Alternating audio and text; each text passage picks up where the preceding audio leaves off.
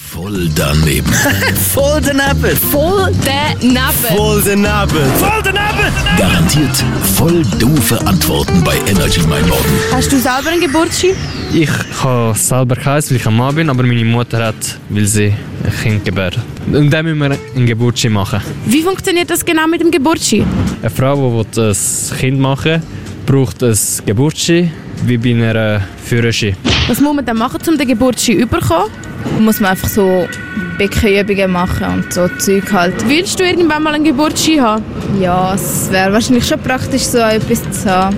Und man weiß halt auch mehr Bescheid über so Geburtssachen. Können auch Männer einen Geburtstag haben? Ich glaube, sie können sich so darüber informieren lassen. So, wahrscheinlich nicht, wie man gebärt oder so. halt, Aber ja, wahrscheinlich so, wie das abläuft, was sie machen könnten und so zum Helfen wahrscheinlich.